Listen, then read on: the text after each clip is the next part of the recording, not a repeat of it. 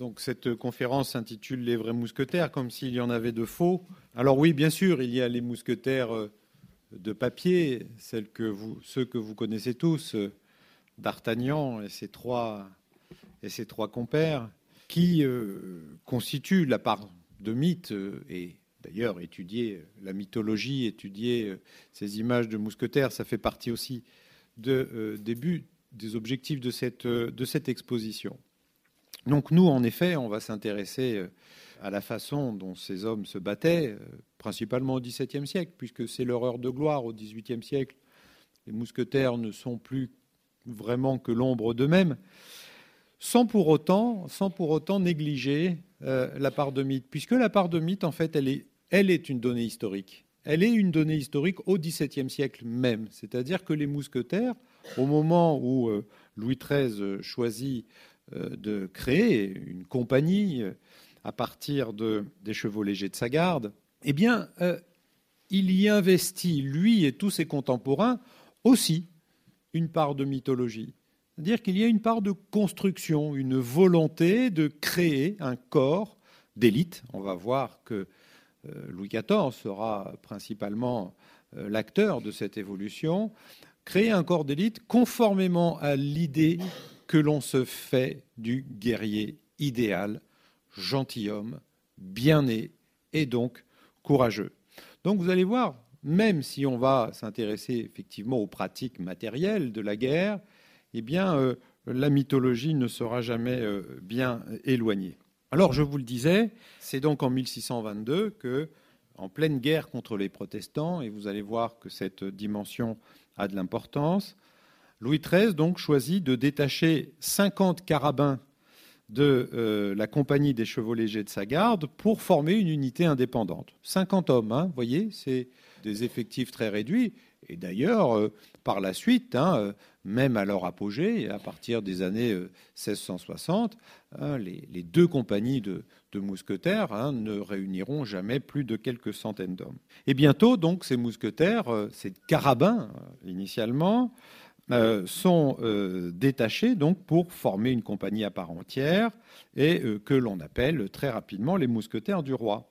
Alors, c'est bien sûr au fait qu'ils portaient des mousquets que ces soldats doivent leur nom, ce qui constitue une première originalité, puisque le mousquet est une arme extrêmement pesante, difficile à manier, qui exige, tellement elle est lourde, que le canon soit posé sur une fourquine, hein, qui est là qui est la pièce que vous voyez euh, ici. J'ai tiré ces documents du catalogue hein, qui vient qui, qui vient d'être publié par les éditions Gallimard. Ça veut donc dire que ces hommes se battent à pied, parce qu'il n'est évidemment pas euh, question de manier une telle arme à cheval. Or, les mousquetaires sont une unité montée. Donc finalement, la meilleure façon de les définir, c'est de les définir comme une infanterie montée. Euh, l'infanterie montée, d'ailleurs, c'est la façon dont on euh, caractérise généralement les dragons. Les dragons, euh, que l'on voit aussi hein, se constituer en unités particulières à ce moment-là, hein, dans les années 1630, eh bien, les dragons sont des fantassins montés, c'est-à-dire que ce sont des gens qui peuvent aller d'un point du champ de bataille à un autre, mais aussi aller en reconnaissance, aller en expédition de fourrage, mener une guerre de coups de main, d'embuscade, etc. Ce sont des gens qui se battent à pied, mais qui doivent pouvoir se déplacer rapidement. Les mousquetaires sont en quelque sorte les dragons de la maison du roi, parce que, et ça c'est le premier aspect que nous allons étudier en détail, les mousquetaires sont rattachés en effet à cet ensemble d'unités qu'on appelle la maison du roi. La maison du roi, c'est euh, l'ensemble des services de la personne royale il y a le service religieux, c'est la maison religieuse du roi. Et par exemple, l'organisation de la musique à la cour hein, euh, relève de la maison du roi. Il y a le service de bouche, bien sûr, et il y a le service de vénerie. Toutes ces charges-là, toutes ces fonctions appartiennent à la maison du roi. Et il y a une maison militaire euh, du roi. La maison militaire du roi, ce sont euh, les hommes qui sont affectés à la garde personnelle du souverain pourquoi constituer euh, une unité particulière de mousquetaires, c'est-à-dire de fantassins euh, montés, à ce moment-là? Dans quel contexte se situe-t-on? Donc nous sommes en 1622, nous sommes donc en plein dans la résurgence des guerres de religion. Alors on ne parle plus véritablement de guerres de religion qui sont censées avoir pris fin en 1598 avec les Dinantes, mais pour autant, c'est bien une guerre entre catholiques et protestants, alors qu'il n'est pas une guerre générale dans tout le royaume, mais euh, une opposition euh, menée en particulier par le duc de Rohan. Euh, d'ailleurs, dans certains, on parle parfois pour désigner ces guerres des guerres de Rohan. C'est donc bien une guerre sur fond religieux, mais qui n'embrasse pas l'ensemble du royaume, qui est localisée dans un large quart sud-est du royaume, épisode de guerre hein, qui se termine, euh, enfin qui se termine pas, mais dont euh, l'évolution favorable au roi euh, prend corps au moment du siège de La Rochelle, dont on sait que D'Artagnan et ses compères en, ont été des, protagonistes. Donc pourquoi créer une unité affectée à la garde personnelle du souverain? Ben, La réponse est assez simple, c'est que Louis XIII se souvient que son père et le prédécesseur de son père sont morts assassinés. Henri III est mort assassiné, Henri IV est mort assassiné. Rien ne dit que le même sort euh, pourrait menacer Louis XIII. Nous sommes dans ce moment-là de la constitution, de la construction de euh, la monarchie. C'est un moment de violence politique. C'est un moment aussi où il y a eu des soulèvements nobiliaires, en 1614 notamment, donc de véritables épisodes de guerre civile, et enfin, donc, on est en plein dedans en 1622. Euh, alors ce caractère domestique, c'est-à-dire véritablement de euh, constitution d'une garde de souverains, on le voit très bien dans la façon dont sont équipés et surtout habillés ces hommes. On considère que les mousquetaires font partie des premières unités qui ont été dotées d'un uniforme. Alors ce n'est pas tout à fait le cas.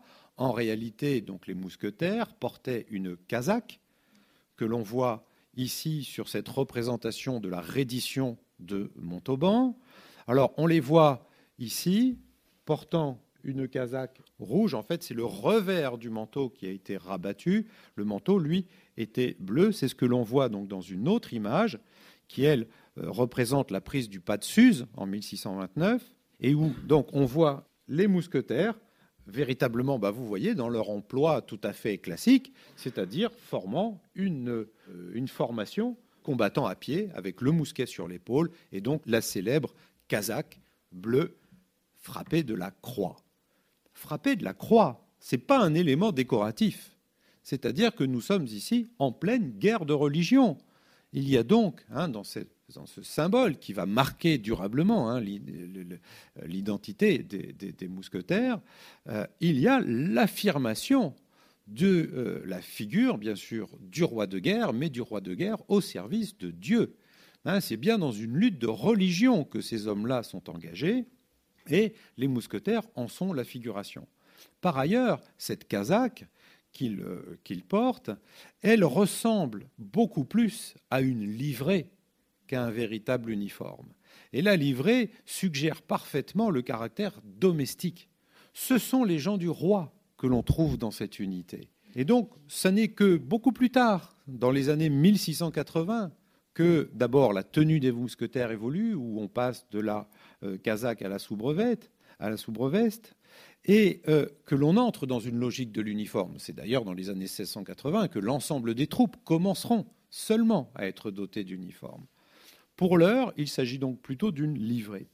On retrouve dans cette compagnie des fidèles du roi. Et comment pourrait-il en être autrement? Ils sont affectés à la garde personnelle du souverain. Et nous sommes à un moment où la vie de cour est tout sauf reposante. La vie à la ville, les mousquetaires sont logés dans Paris. On leur affectera par la suite, à partir de 1660, des casernes. Une dans euh, le quartier Saint-Germain, l'autre euh, à l'actuel emplacement de l'hôpital des 15-20 dans le faubourg Saint-Antoine. Donc ce sont des personnages familiers de la cour, de la ville, que l'on trouve aussi sur les champs de bataille, comme on le voit.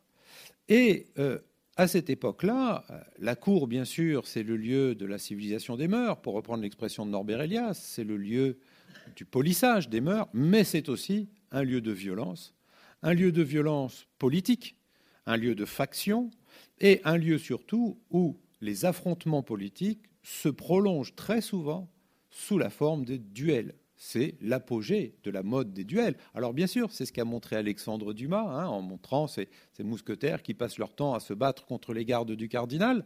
Et en effet, alors les traces archivistiques de combats euh, singuliers euh, menés par les mousquetaires sont rares, sinon inexistantes. En revanche, ce que l'on sait, c'est que les mousquetaires étant totalement insérés dans ces réseaux de la cour, étant insérés aussi dans ces réseaux politiques, ne pouvaient pas échapper à la mode du duel. Et de temps en temps, j'y reviendrai tout à l'heure, on en retrouvait un étendu sur le pavé parisien au petit matin, percé de coups d'épée.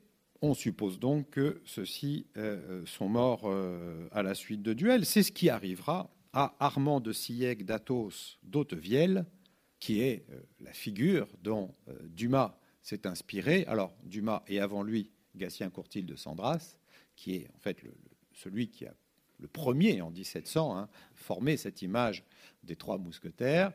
Donc celui que Dumas appellera Athos, effectivement, était mousquetaire et est retrouvé euh, mort le 21 décembre 1643 au Pré-au-Clair, qui est le lieu traditionnel des affrontements entre mousquetaires.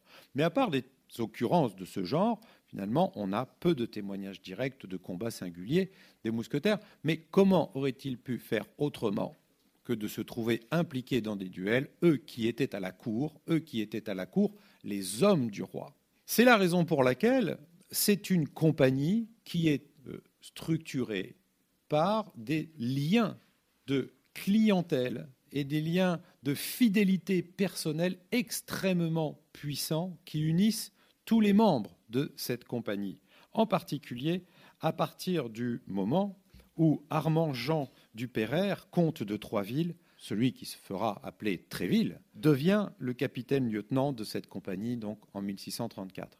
Celui-ci recrute des proches, des familiers, des cousins, et euh, on retrouve finalement dans cette compagnie des liens d'amitié, de fidélité, de parenté extrêmement forts Tréville, par exemple, épouse une jeune fille de bonne noblesse qui s'appelle Marie d'Aramitz, qui donnera évidemment le nom d'un des trois euh, mousquetaires, surnommé d'ailleurs, enfin, euh, qui est en fait dont le modèle est un cousin de Tréville, Henri d'Aramitz.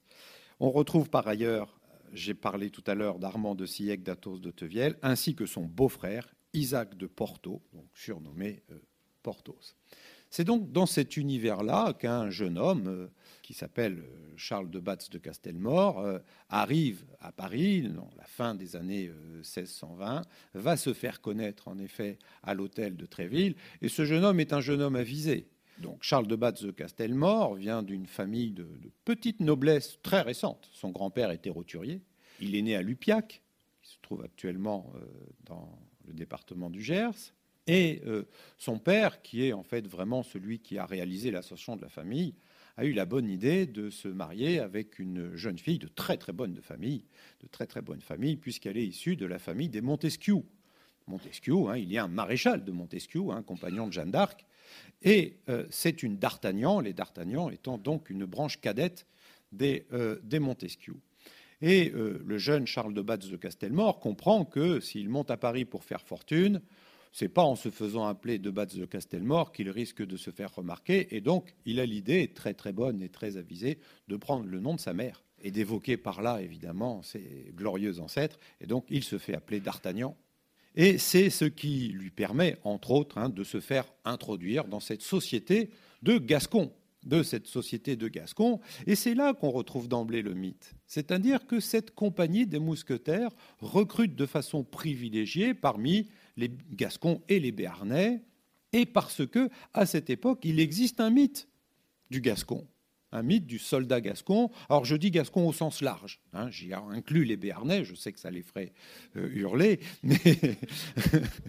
mais, on dit gascon de façon générique à cette époque-là, et donc ces fameux cadets de Gascogne, c'est un mythe. Blaise de Montluc, par exemple, hein, l'a euh, parfaitement euh, illustré c'est ce mythe qui attire un jeune homme comme D'Artagnan, hein, qui est lui-même un cadet. Et donc cette solidarité, qui repose sur des liens familiaux, sur des liens régionaux, est un élément fondamental. Et Louis XIII s'appuie sur ces solidarités parce que contre l'image d'un roi absolu qui régnerait en maître total sur un royaume soumis à ses ordres. Il faut bien voir que, au contraire, Louis XIII, à ce moment-là, on est dans les années 1620-1630, c'est un chef de clientèle parmi d'autres. Et donc on entre dans la clientèle du roi, comme on entre dans la clientèle de Richelieu, comme on entre dans la clientèle du prince de Condé, comme on entre dans la clientèle du duc d'Épernon, etc., etc. Et donc la politique est encore très largement un jeu d'affrontement de clientèle. Et ces mousquetaires, ce sont les gens du roi. Et donc c'est ce que, d'une certaine façon, Dumas a voulu montrer en montrant cette guerre perpétuelle entre les gardes du roi et les gardes de cardinal. Au-delà du folklore, ça dit assez précisément l'affrontement entre deux clientèles, entre deux jeux de pouvoir. Alors certes, le cardinal et le roi sont censés tirer dans le même sens, le cardinal est le principal ministre du roi, mais malgré tout, il y a des jeux d'influence dont les enjeux sont, par exemple, la nomination aux charges. Un patron de clientèle influent, c'est quelqu'un qui arrive à fournir à ses clients des postes, des charges, des bénéfices, qu'ils soient ecclésiastiques ou non. Et donc c'est là souvent l'enjeu des luttes politiques qui se déroulent au XVIIe siècle. Et on choisit le parti du roi comme on choisirait un autre parti, en pariant sur un protecteur que l'on espère puissant. Et de fait, euh, D'Artagnan, effectivement, parie sur le parti du roi, et euh, c'est un pari, bien sûr, dont on sait qu'il va s'avérer payant, mais qui est tout sauf évident, en particulier en 1648, au moment où éclate la fronde. Parier sur le roi en 1648, c'est parier sur son Premier ministre, Mazarin. Et franchement, quand on est un gentilhomme gascon qui rêve de gloire, parier sur Mazarin, c'est vraiment pas le pari enthousiasmant. Hein. Euh, il y a euh, des préjugés sur Mazarin, sur son côté italien, sur sa prétendue roture, sur le fait que c'est lui qui est en train d'assassiner la noblesse. Condé, à l'inverse. Condé, lui, bien sûr, il attire à lui toute cette jeune noblesse qui, ne pense, qui ne rêve que de duel, et qui voit en lui presque un substitut au roi de France. Condé, le vainqueur de Rocroi en 1648, alors que 43, pardon, alors que le jeune Louis, XIV n'a que 5 ans. Condé fait rêver. Mazarin, eh bien pourtant, pourtant, D'Artagnan choisit Mazarin. Il le suit jusqu'à son exil à Brûle, et c'est un choix qui va s'avérer extrêmement payant, puisque Mazarin, comme vous le savez, surmonte l'épreuve de la, fronde et euh, revient, revient au pouvoir, et D'Artagnan va pouvoir tirer le fruit de son soutien indéfectible à Mazarin. C'est ce qui lui permet en 1654 de pouvoir d'ailleurs quitter les mousquetaires pour acheter une compagnie dans les gardes françaises, autre troupe de la maison du roi. Ça coûte 80 000 livres d'acheter une compagnie des gardes françaises. Le pauvre d'Artagnan n'a pas encore fait fortune. Il faut donc qu'il emprunte, cet argent.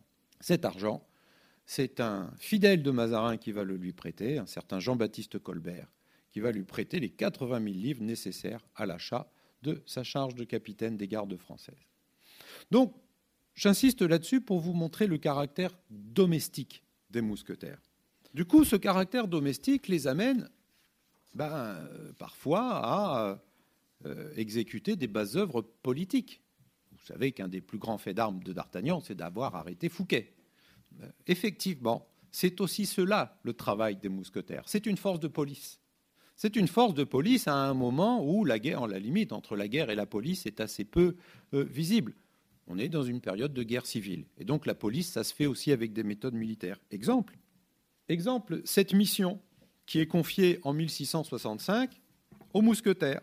Le roi ayant été informé que le nommé Jean Fayot, sieur des Aunois, contre lesquels il a été décrété par les officiers de l'élection de Vendôme pour les excès, violences et voies de fait par lui commises, en l'endroit des collecteurs de taille et diverses paroisses, de diverses paroisses. S'est retiré dans son château de Villematour, proche Montoire, où il a fait amas d'armes et assemblé des gens à dessein d'y tenir et de s'y défendre, et Sa Majesté, ne voulant pas souffrir une telle rébellion, ni laisser impunis des crimes d'une si dangereuse conséquence, Sa Majesté a résolu d'envoyer 200 mousquetaires de sa garde, commandés par le sieur de Montbron, sous-lieutenant de la seconde compagnie de ses mousquetaires, pour s'employer à réduire le château voyez que, effectivement, ça sert à ça, les mousquetaires, pour des opérations de police, enfin qui ressemblent quand même beaucoup à des opérations de guerre. Il s'agit vraiment là de prendre un château hein, et de s'attaquer à un gentilhomme un petit peu récalcitrant.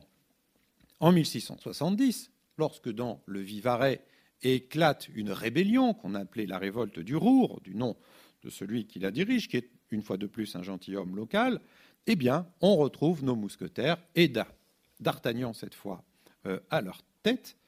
Et le 25 juillet, une troupe de 1700 insurgés se regroupe à la Ville-Dieu, donc on est dans le, dans le Vivarais, est attaché, est par un détachement de mousquetaires, de dragons et de chevaux légers. Et l'un des mousquetaires, qui sera un des plus fidèles soldats de D'Artagnan, le comte Carré d'Aligny, qui a ensuite écrit ses mémoires, nous dit ceci. Ce malheureux général du Rour, qui est donc le chef des insurgés, qui n'avait presque que de l'infanterie, l'alla porter dans la seule plaine qui est parmi les rochers, et comme nous n'avions presque que de la cavalerie, je vous laisse penser comment ces révoltés passèrent le temps. On en tua tant qu'on en voulut. Voilà le travail des mousquetaires. De la basse besogne de police. Et de la basse besogne exécutée souvent de façon extrêmement brutale. Dès, de toute façon, dès qu'il s'agit de réprimer une révolte populaire à cette époque, ça se fait avec une certaine brutalité. C'est ce qui se passe par exemple en 1675, lorsque les bonnets rouges en Bretagne se révoltent. Croyez-moi, on ne les aurait pas laissé brûler les portiques de la taxe au carbone à cette époque aussi facilement qu'ils le font aujourd'hui. Donc, euh, et d'ailleurs, euh, Madame de Sévigné raconte les épisodes de la répression de la révolte des bonnets rouges qui sont absolument terrifiants. Donc, les mousquetaires sont des exécuteurs de bases œuvres, parfois de bases œuvres politiques, parce que c'est un corps de police, c'est un corps de police qui fait la police avec des méthodes militaires, comme on le fait généralement à cette époque. Toutefois, à partir des années 1660, et en particulier à la mort de Mazarin en 1661, ce corps évolue et change. Alors, non pas de nature, puisqu'il reste organisé de la même façon, on crée une deuxième compagnie.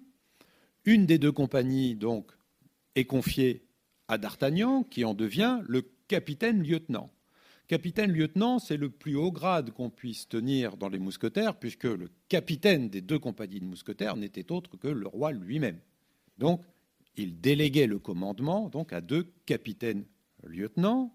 Et Louis XIV, à partir de 1661, à partir donc de la mort de Mazarin, décide non seulement de gouverner par lui-même, conformément à la légende que, enfin, c'est pas une légende d'ailleurs, hein, c'est une vraie c'est une histoire vraie, c'est-à-dire qu'après la mort de Mazarin, Louis XIV décide de prendre en main euh, les rouages du pouvoir, désigne des ministres auxquels il donne des rôles importants, Colbert, Louvois, etc., mais dont il veillera toujours qu'aucun ne devienne véritablement Premier ministre. C'est-à-dire que Colbert, tout Colbert qu'il est, contrôleur général des finances, secrétaire d'État de la Maison du Roi, secrétaire d'État de la Marine, etc., etc., eh bien, Colbert n'est rien parce que il n'est rien tout seul, parce que à côté il y a Louvois, le secrétaire d'État de la guerre. Le secrétaire d'État de la guerre, c'est sans doute le département le plus important parce que la guerre, c'est la quasi-totalité des dépenses de la monarchie. Et donc, Louis XIV crée donc ce système et s'engage aussi dans une politique de réforme de l'armée. Jusqu'à présent, je viens de vous l'ai expliqué très rapidement, l'armée, c'était finalement un assemblage de fidélité. L'armée fonctionnait selon des structures encore assez largement féodales. Un capitaine était propriétaire de sa compagnie, qu'il recrutait à peu près selon son gré. Et c'est ce système-là, qui repose fondamentalement en grande partie sur la vénalité des charges, que Louis XIV entend réformer. Alors, il n'y parviendra pas totalement, mais c'est sous le règne de Louis XIV que l'armée va se professionnaliser.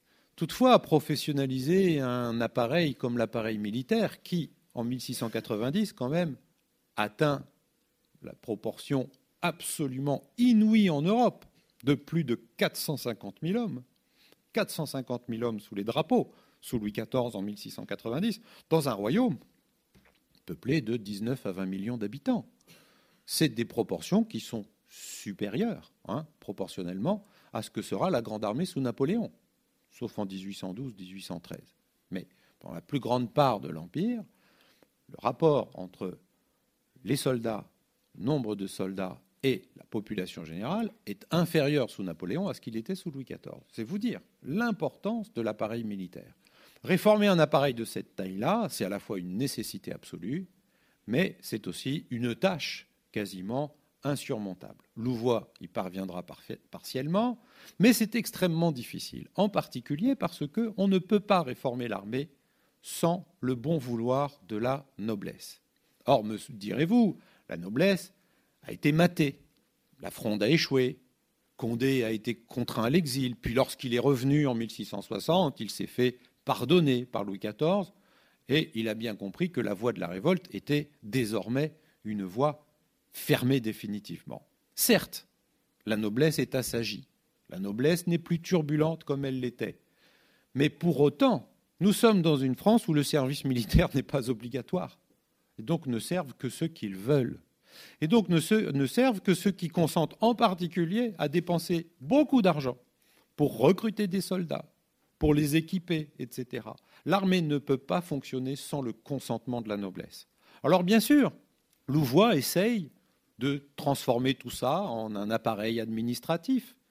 On essaye de faire en sorte, en effet, que les soldats soient équipés par une dotation réglementaire. C'est l'œuvre de Louvois, à partir en particulier des années 1680. Mais malgré tout, pour vous donner un chiffre qui résume l'affaire, 20% du budget militaire, en fait, est assuré par les officiers eux-mêmes.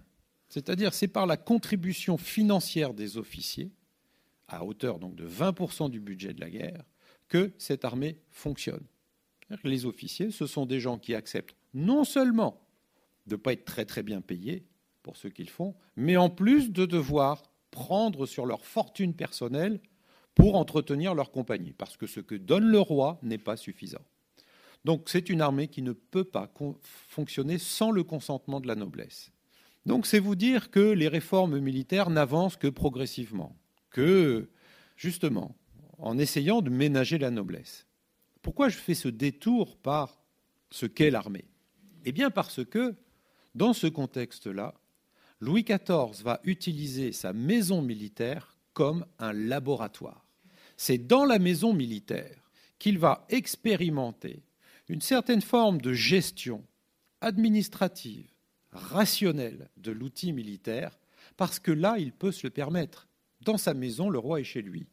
Il fait ce qu'il veut. Il adopte les règlements qu'il veut adopter. Et on s'aperçoit finalement que ces mousquetaires, mais il n'y a pas que les mousquetaires. Dans la maison du roi, vous avez aussi donc les gardes françaises, les gardes suisses, les gardes du corps, les gendarmes de la garde, etc. Donc ça fait quand même un ensemble assez, euh, assez conséquent. Il faut savoir que le régiment des gardes françaises, à lui tout seul, c'est 8000 hommes en temps de guerre. Vous voyez que c'est quand même une force. Ça ressemble un petit peu à ce que sera la garde impériale hein, sous Napoléon. C'est-à-dire que cette force militaire, bien sûr, n'est plus seulement, à partir des années 60, elle n'est plus seulement affectée à la garde personnelle du souverain, ça n'est pas seulement un corps domestique, mais ça devient un véritable corps prétorien, une force de réserve et surtout un ensemble d'unités considérées comme des unités d'élite. C'est à partir des années 1660 que les mousquetaires deviennent en effet une unité d'élite. On y fait là ce qu'on ne peut pas faire dans l'armée. Voyez ce que dit de sa maison militaire Louis XIV dans ses mémoires. Alors, ce n'est pas des, véritablement des mémoires, hein, c'est des mémoires qu'il écrit pour l'instruction du dauphin et qui couvrent une toute petite période hein, des années 60, en particulier, hein, très très précisément, les années 1667 et 1668. Voilà ce que dit Louis XIV. J'avais souvent remarqué avec plaisir la différence presque infinie du reste des troupes d'avec celle de ma maison que l'honneur d'être plus particulièrement à moi, voilà, d'être plus particulièrement à moi, la discipline plus exacte, l'espérance plus certaine des récompenses, des exemples du passé, l'esprit qui y régnait de tout temps, rendaient absolument incapable d'une mauvaise action. Voilà. Et c'est dans cet esprit-là, véritablement, que Louis XIV va façonner les, ces, ces unités. Par exemple, dans les gardes du corps, Louis XIV supprime la vénalité des charges, qui sont désormais pourvues au seul mérite. Et mieux encore, Louis XIV donne comme instruction de recruter dans, parmi ces gardes du corps, ces gardes du corps, c'est ceux qui marchent en tête de l'armée. C'est vraiment, vraiment l'unité d'élite parmi les unités d'élite. Eh bien, de recruter dans les gardes du corps des soldats valeureux, indépendamment de leur naissance. Et on voit donc entrer des roturiers dans les gardes du corps, s'élever même dans les grades jusqu'à un certain point, mais malgré tout, vous voyez que dans cette logique qui consiste à créer des unités d'élite, eh bien, Louis XIV va jusqu'à prendre le risque d'aller contre les règles de fonctionnement de l'ensemble de la société, qui est une société marquée par le privilège, et en particulier le privilège de la naissance, et il applique ce principe-là aux gardes du corps. Pas tout à fait aux mousquetaires. Les mousquetaires, eux, sont censés préserver le privilège de la naissance. On entre dans, dans les mousquetaires que si l'on vient d'une bonne famille, bien représentée à la cour, avec de puissantes protections. Alors, me direz-vous, bah, c'est une infraction au principe méritocratique. Pas du tout. Pas du tout, parce que nous sommes dans une société qui pense que ce que l'on hérite de la naissance est une sorte de mérite individuel. C'est-à-dire, il n'y a pas de contradiction nécessairement entre la naissance et le mérite. Au nom d'un principe qui est essentiel et qu'on doit avoir à l'esprit si on veut comprendre ce que c'est que la noblesse au XVIIe siècle, c'est que être de bonne famille, c'est être, c'est être confronté à l'obligation de se montrer à la hauteur de ses ancêtres.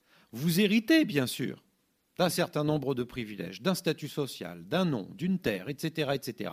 De tout cela, vous héritez. Mais il faut s'en montrer digne.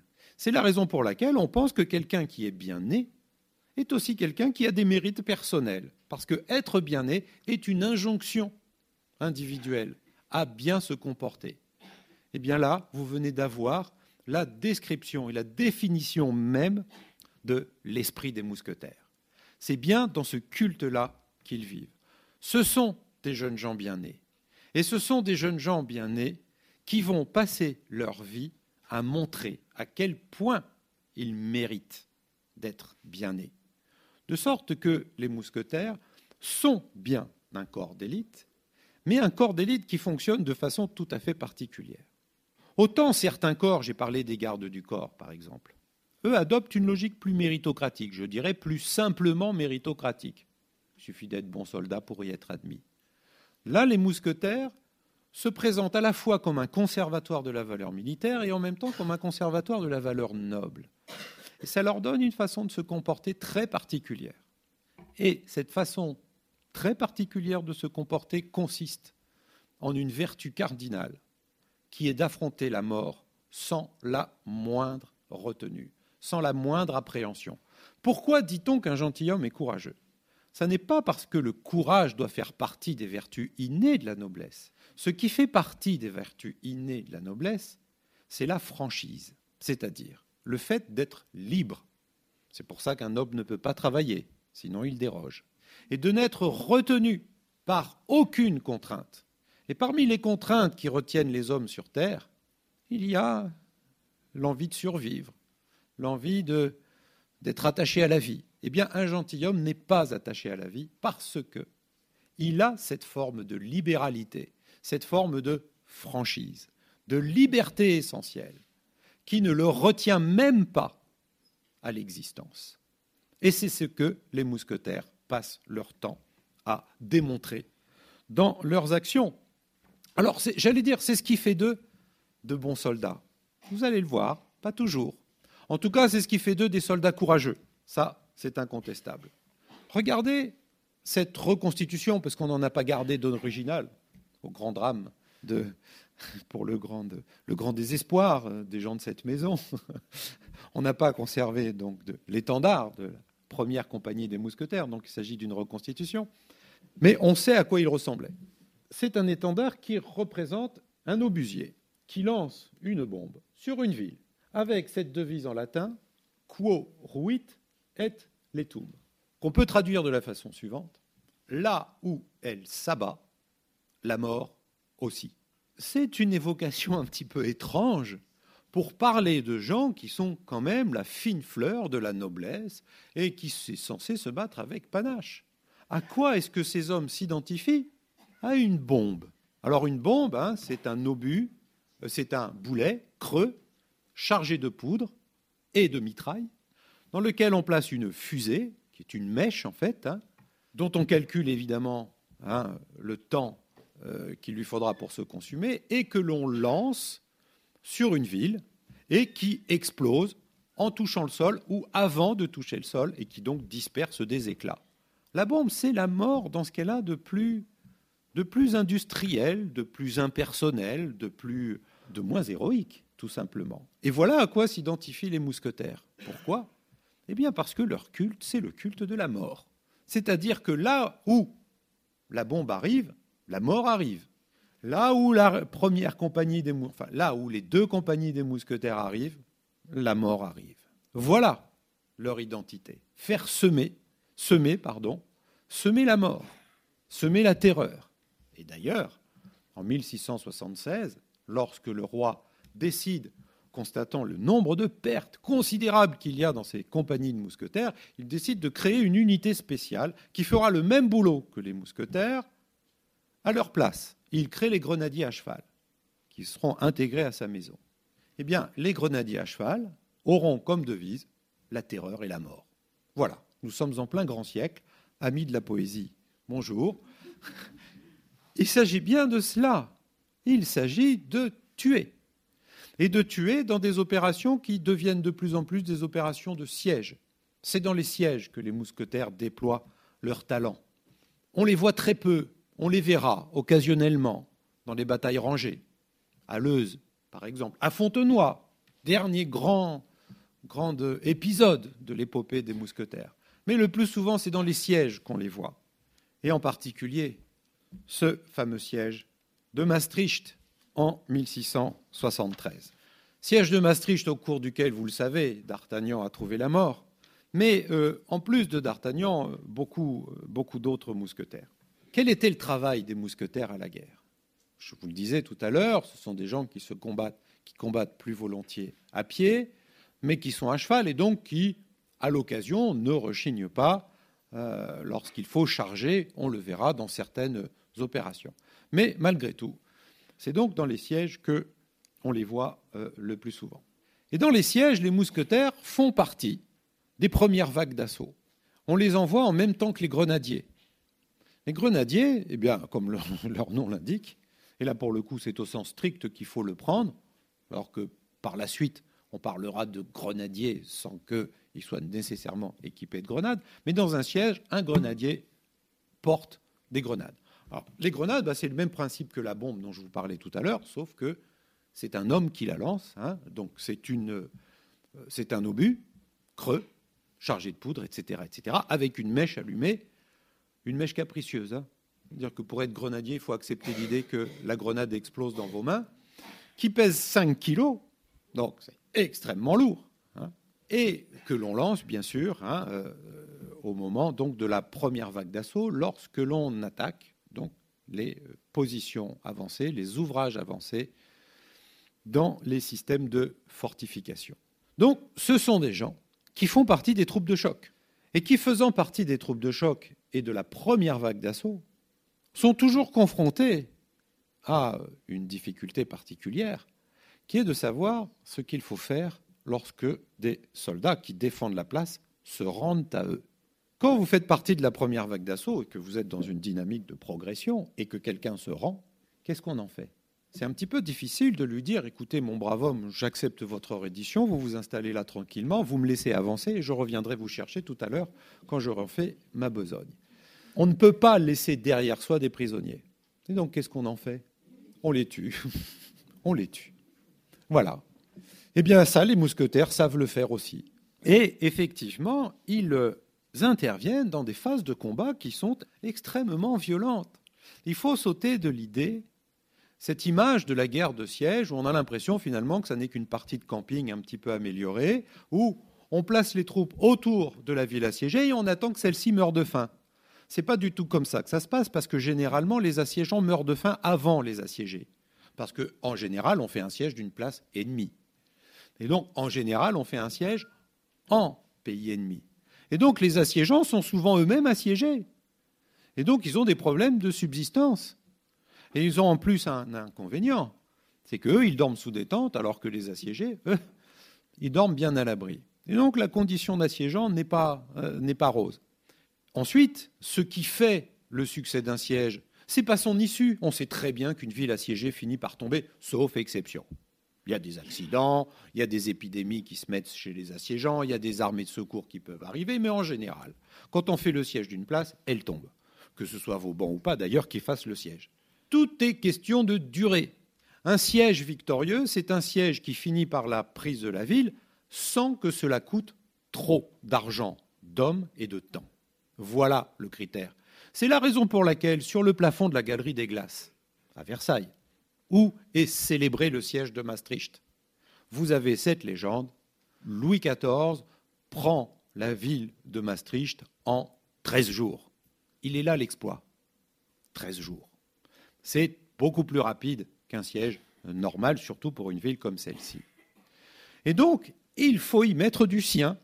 Il faut savoir, à certains moments, concentrer la violence. Et Vauban le dit, lui qui est l'homme de l'économie de moyens, lui qui pensait épargner les vies humaines, pas par humanité, hein, par souci d'économie, justement. Eh bien, lui qui pensait épargner les vies humaines considérait en effet que le siège devait passer par des moments de brutalité intense et presque totale. Voyez ce que dit par exemple le comte de Bombelle en 1718 dans son mémoire sur les services de l'infanterie.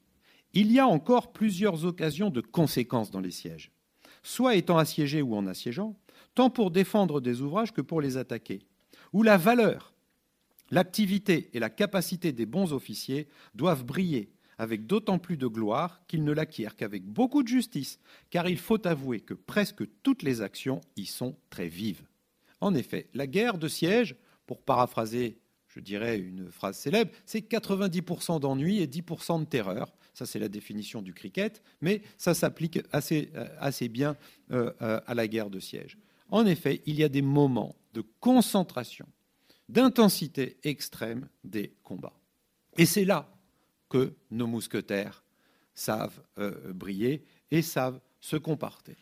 Alors, à Maastricht, les mousquetaires reçoivent donc la mission d'attaquer un ouvrage avancé qui est une demi-lune que vous voyez là sur le, alors ça, c'est un plan de la ville en 1693, donc c'est quelques 20 ans après, mais les fortifications ont assez peu euh, évolué. Donc ils attaquent la porte de Tongres, qui est défendue d'une part par une demi-lune et de l'autre côté par un ouvrage à cornes. Les mousquetaires se portent euh, donc à l'assaut de cette porte de Tongres. Pendant ce temps, sur une autre porte, qui est la porte de Bruxelles, une attaque de diversion est euh, menée pour disperser les forces de défense. La demi-lune est prise. Elle est prise dans euh, la soirée. Les Français s'y installent, campent, et D'Artagnan, qui a participé à l'assaut, peut aller se reposer, parce que l'assaut a été mené de nuit. Il peut aller se reposer, il va se coucher.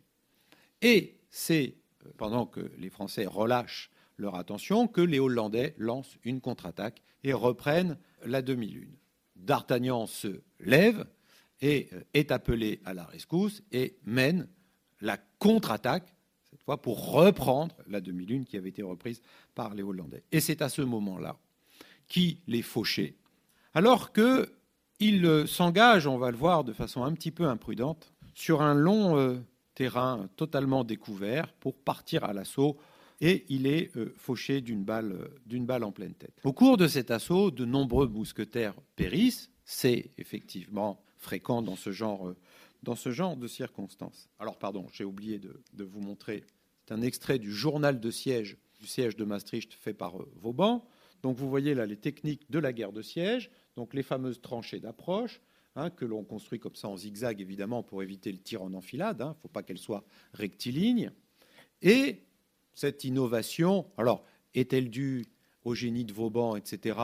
Mais c'est la première fois qu'elle est mise en œuvre de façon systématique, l'innovation qui est la construction de tranchées parallèles qu'on appelle des places d'armes, que vous voyez ici, qui permettent en fait de euh, masser des troupes hein, et qui peuvent sortir hein, sans être obligés de sortir des boyaux euh, à la file indienne. Donc là, ces places d'armes, c'est une innovation très importante. Ça permet aussi, bien sûr, de faire circuler les troupes à l'abri. Donc, la mort de D'Artagnan est célébrée. Elle est célébrée en particulier par ce poème qui s'appelle L'extraordinaire de la valeur des Français par Juliani de Saint-Blaise. Et Juliani de Saint-Blaise a cette phrase qui va rester et qui est D'Artagnan et la gloire ont le même cercueil. Louis XIV, lui aussi, évoque la mort de D'Artagnan dans une lettre qu'il écrit, écrit à Marie-Thérèse et qui, je trouve, exprime parfaitement et le statut de D'Artagnan et même le statut des mousquetaires. Il dit J'ai perdu D'Artagnan, en qui j'avais la plus grande confiance et m'était bon à tout. Voilà. Je crois que vous avez résumé les mousquetaires. Ils sont bons à tout. Ils sont bons à aller rétablir l'ordre lorsqu'une révolte survient. Ils sont bons à faire la police à la cour et éventuellement à croiser le fer avec, euh, avec les partisans des, euh, des factions rivales. Ils sont bons aussi, bien sûr, à faire la guerre.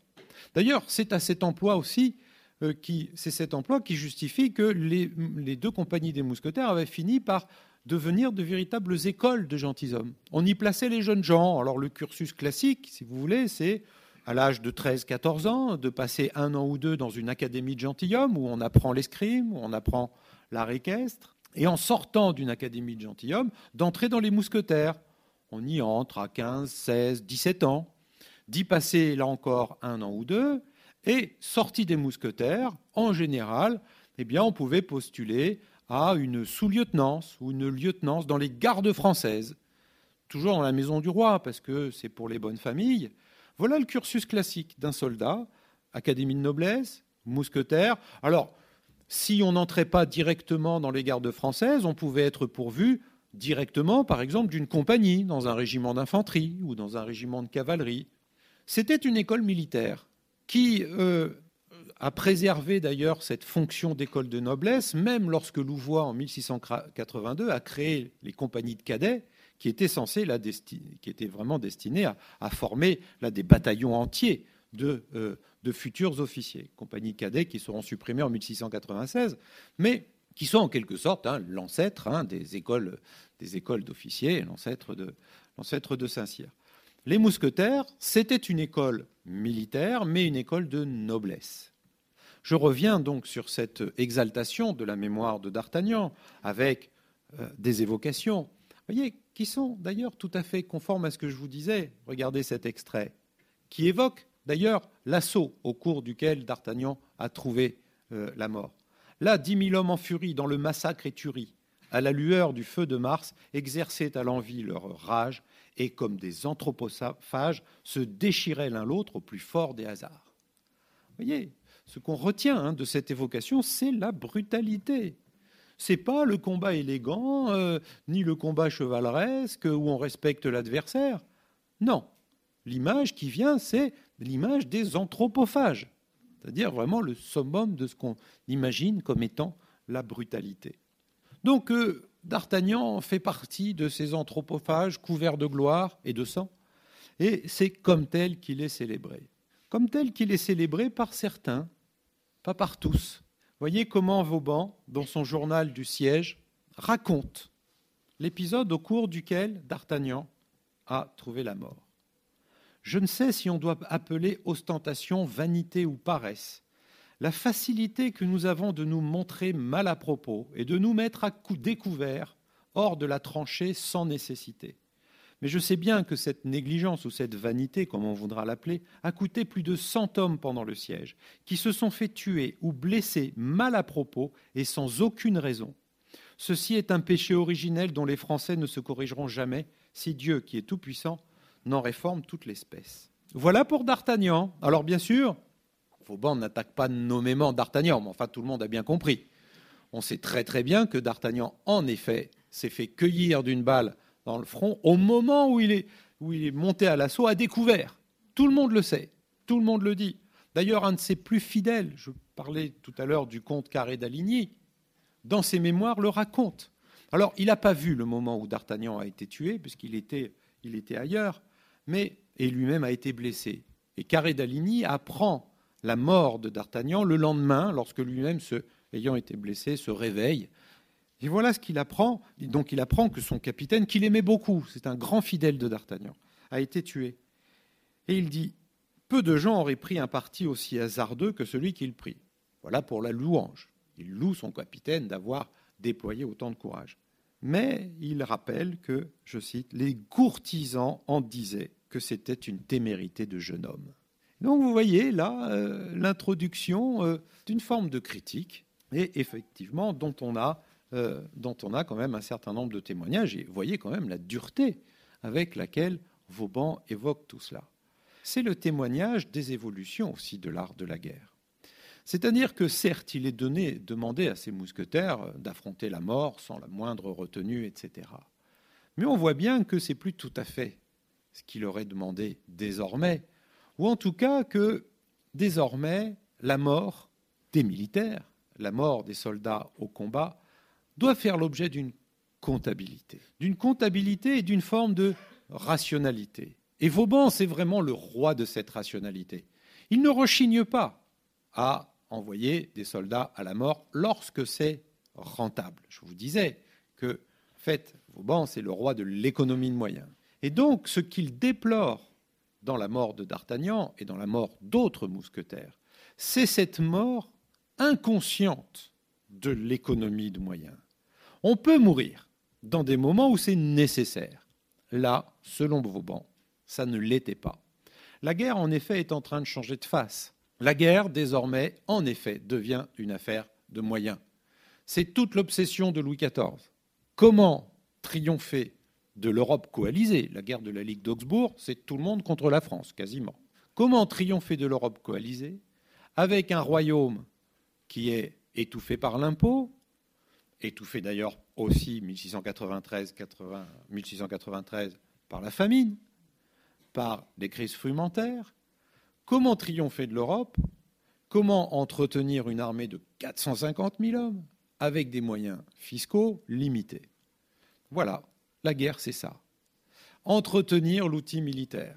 Et dans cette affaire, les mousquetaires qui se dépensent sans compter ne sont plus tout à fait, tout à fait vraiment dans, dans les cultures de guerre. Et donc ils sont l'héritier, les héritiers finalement, d'une culture où c'est dans l'affrontement de la mort que euh, la valeur se vérifie. L'affrontement face à la mort, on le vérifie aussi dans le duel. Ça sert à ça le duel. Le duel, si il rétablit une justice, ça n'est pas en faisant triompher celui qui a raison contre celui qui a tort, c'est en forçant l'un et l'autre à affronter la mort. C'est ça un duel. Et c'est parce que l'un et l'autre affrontent la mort qu'ils peuvent se réconcilier. Ce qui compte dans le duel, ça n'est pas de gagner. Euh, c'est préférable, hein, euh, tant qu'à faire. Il vaut mieux sortir vivant de l'affaire. Mais ce qui compte, ça n'est pas de gagner, c'est de se battre. Et de montrer par là que l'on est capable d'affronter la mort nu, puisqu'on dit, on appelle nu quelqu'un qui est en simple chemise, hein, et en étant confronté au même risque que l'on faisait, que l'on opposait à son adversaire, uni dans le risque, unis dans la confrontation avec la mort. Et ôtez-vous de l'idée qu'on s'arrêtait au premier sang. On ne s'arrête pas au premier sang dans un duel au XVIIe siècle. On s'arrête quand un des deux combattants ne peut plus ou ne veut plus continuer. Ne veut plus continuer, à ce moment-là, il demande pardon, etc. Mais en général, quand on est prêt à aller jusqu'au duel, on n'est pas prêt à reconnaître ses torts facilement. Et donc, en général, un duel s'arrête parce qu'il y en a un des deux qui ne peut plus en général parce qu'il est couché par terre. Et donc, les duels sont mortels. Et précisément ces mousquetaires, s'ils ont cette réputation de duellistes impénitents, c'est parce que elle est parfaitement cohérente avec la façon dont ils font la guerre, affronter la mort et surmonter cette épreuve-là. Et donc cette culture, cette culture de trompe la mort, véritablement, eh bien, n'est plus tout à fait, même si on en a toujours besoin dans la guerre de siège, Mais on en a besoin dans une stricte économie. Point trop n'en faut, nous dirait Vauban. Il faut des têtes brûlées. Il faut des gens. Et c'est pour ça qu'on crée les grenadiers à cheval. Mais les grenadiers à cheval, ils sont 100. On n'a pas besoin de plus. Ils sont 100. Ils sont accoutrés n'importe comment. D'ailleurs, ils ont un uniforme totalement invraisemblable. On les déguise comme des Turcs avec un bonnet, avec un pantalon un peu bouffant, avec une épée qui ressemble, des épées qui ressemblent à des cimetières, etc. Bon, les grenadiers à cheval, c'est vraiment des gens tout à fait, euh, tout à fait étonnants. On n'en a pas besoin de plus parce qu'ils représentent une fonction très particulière.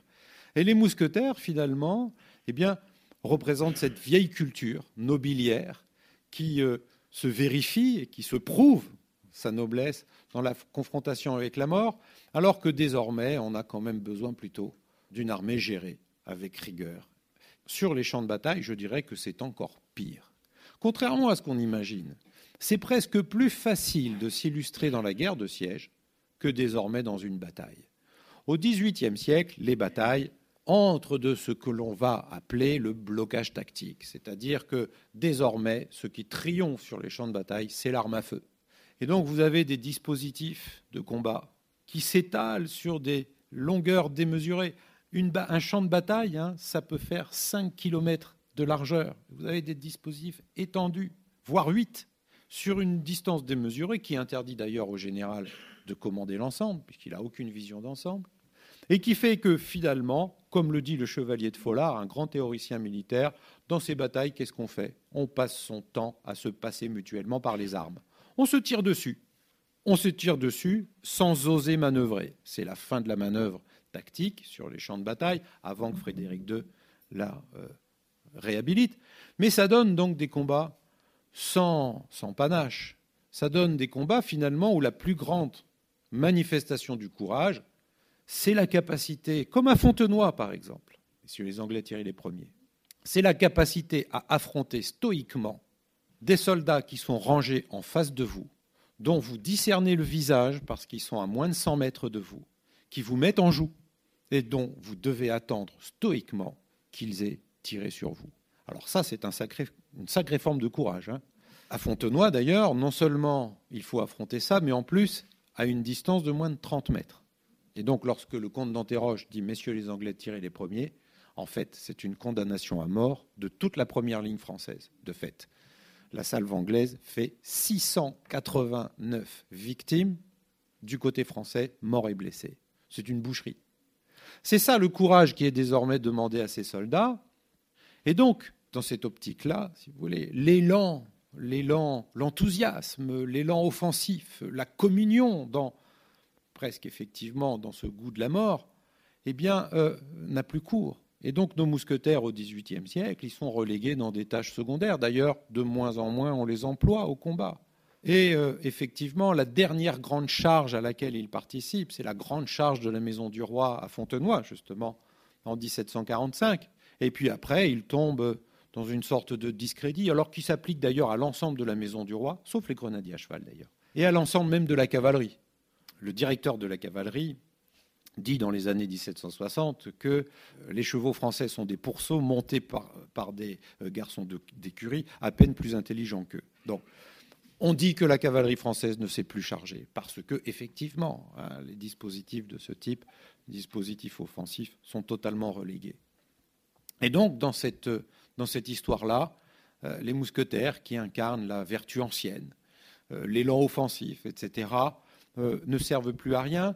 Euh, les mousquetaires sont devenus finalement une sorte de conservatoire immobile, euh, une école pour l'aristocratie. Alors, condition qu'ils partagent d'ailleurs avec d'autres, mais on les dit, incapables désormais de se comporter honorablement sur, sur un champ de bataille. C'est la raison pour laquelle, lorsque, en 1775, le secrétaire d'État de la guerre le comte de Saint-Germain décide d'adopter un ensemble de, euh, de, réformes pour faire des économies, eh bien, une des principales sources d'économies euh, à laquelle il va penser, c'est la suppression de la maison militaire du roi. Alors, pas toutes, les gardes françaises, par exemple, résisteront, mais les mousquetaires sont supprimés en 1775 parce qu'on dit qu'ils ne servent plus à rien. Alors, ils connaîtront euh, une éphémère euh, renaissance au moment de la Restauration, mais de façon tout à fait folklorique. En réalité, donc la vraie fin des mousquetaires, c'est 1775, mais en réalité, c'est une fin qui, à partir de la fin du règne de Louis XIV, hein, est, déjà, euh, est déjà enclenchée. On les trouve dans certaines, euh, dans certaines opérations de façon extrêmement ponctuelle, mais c'est bien, bien cette, cette disparition, cette lente extinction que l'on retient à la fin du règne de Louis XIV et que retient Gatien Courtil de Sandras. Donc Gatien Courtil de Sandras, et je terminerai avec lui, c'est celui donc, qui écrit les mémoires de M. d'Artagnan en 1700-1701, ouvrage donc, dont s'est inspiré Dumas, enfin plus précisément Maquet, hein, puisque c'est Maquet qui emprunte à la bibliothèque de Rouen les mémoires de M. d'Artagnan et qui explique à Dumas qu'il y a peut-être quelque chose à en faire. Et euh, c'est donc Gatien Courtil de Sandras qui invente cette histoire de d'Artagnan qui monte à Paris, qui rencontre Athos, Porthos et Aramis, qui vont aller chercher les ferrets de la reine, etc. Tout ça, c'est dans la version de, de Courtil de Sandras de 1700. Et en fait, que nous raconte Courtil de Sandras? Il nous raconte en fait les tourments d'un gentilhomme ambitieux. Il nous raconte l'histoire de D'Artagnan qui vient chercher fortune à Paris et qui comprend que le meilleur maître à choisir, c'est le roi, mais que le roi n'est vraiment pas un maître très très intéressant à servir parce que celui-ci va vous demander forcément de faire des choses qui ne sont pas très amusantes quand on est gentilhomme et quand on rêve de gloire. D'Artagnan, par exemple, va arrêter Fouquet, alors qu'il l'admirait, nous dit Courtil de Sandras. D'Artagnan va suivre Mazarin, alors que franchement, il n'y a pas de quoi euh, s'emballer. Voilà ce que nous raconte Courtil de Sandras, c'est-à-dire à travers le sort de D'Artagnan et au-delà de D'Artagnan des mousquetaires, finalement la fin d'une époque. La fin d'une époque au cours de laquelle la monarchie a su utiliser les mousquetaires dans ce qu'ils savaient faire de bien, c'est-à-dire tuer. Et ça, la monarchie au XVIIe siècle les a utilisés dans cet emploi, dans toutes les tâches possibles et imaginables.